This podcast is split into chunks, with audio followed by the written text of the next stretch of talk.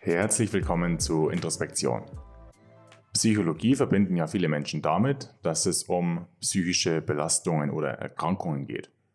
Also bei vielen ist das so ein krankheitsbesetzter Begriff im Kopf. Viel weniger oder viel seltener bringt man Psychologie mit so einer Fokussierung auf unsere Stärken in Verbindung. Mit Thematisieren von Freude, von Dankbarkeit und diesen ganzen Themen. Und ich kann jetzt gar nicht mehr die Urheberin klar benennen, ähm, weil ich nicht mehr weiß, wer das gesagt hat.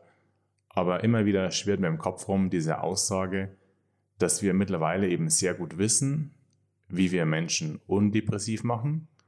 Das heißt, da ist unglaublich viel Erfahrung und unglaublich viel empirisches Wissen da. Aber nur weil ich nicht mehr depressiv bin, bin ich noch lange nicht glücklich. Das heißt, ich kann jetzt das Zitat nicht zuordnen, aber das wäre so das, was ich diese Woche an Gedanken mit dir teilen möchte. Also wir wissen mittlerweile sehr gut, was Menschen undepressiv macht. Da ist viel Wissen da, viel Erfahrung. Aber nur weil ich nicht mehr depressiv bin, bin ich noch lange nicht glücklich. Und genau da hat dann eben diese Richtung der positiven Psychologie angesetzt. Die habe ich ja hier schon ein paar Mal angesprochen. Das ist so eine Richtung innerhalb der Psychologie, die auch der Kern oder der Schwerpunkt von vielen neuen Forschungsarbeiten ist. Die positive Psychologie, die schaut darauf, was zufrieden macht was das Leben schön oder schön näher macht, was uns gut fühlen lässt. Also bei diesem Feld geht es dann eben nicht nur von der Richtung her, dass wir das Belastende oder das Negative, das, das, was wir nicht haben wollen, dass wir versuchen, das irgendwie wegzumachen oder wegzukriegen, sondern dass wir versuchen, das zu stärken oder auszubauen oder den Blick darauf zu lenken, was unser Leben reicher oder lebenswert macht.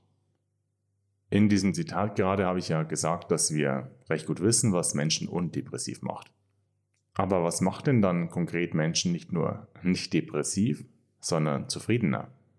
Was konkret stärkt denn nun? Und da gibt es dann Techniken oder Dinge, die man regelmäßig machen sollte, die dann genau diesen Effekt haben. Der Anführungszeichen Haken dabei ist immer, dass man es halt auch tatsächlich machen muss und es in vielen Fällen dann eben auch nicht von der einen auf die andere Sekunde sofort alles besser macht oder alles anders macht. Man muss da dranbleiben. Aber das lohnt sich dann eben.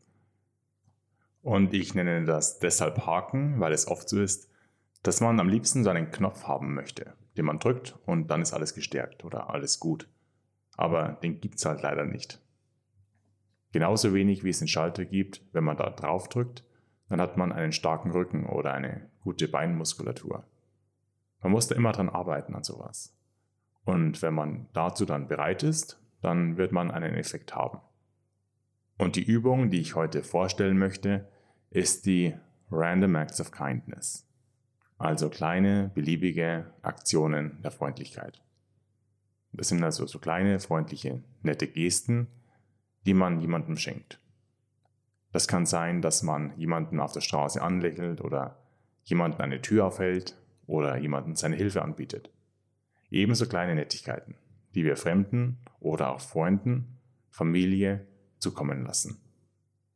Die positive Psychologie sagt dann, dass genau diese Freundlichkeiten gegenüber anderen nicht nur für die anderen schön sind und gute Auswirkungen haben, sondern vor allem auch für uns selbst. Uns geht es dann besser. Wir fühlen uns besser, wenn wir freundlich zu anderen sind. Mein Vorschlag ist, wir hören uns in einer Woche wieder. Lass uns doch an der Stelle vereinbaren, dass wir beide diese Übung jetzt jeden Tag machen werden. Jeden Tag versuchen wir einmal etwas Nettes zu tun. Natürlich auch gern öfter. Bis nächsten Sonntag, jeden Tag. Diese Woche probieren wir es aus und dann können wir nach dieser Woche prüfen, ob das dann was gebracht hat. Okay? In diesem Sinne, alles Gute.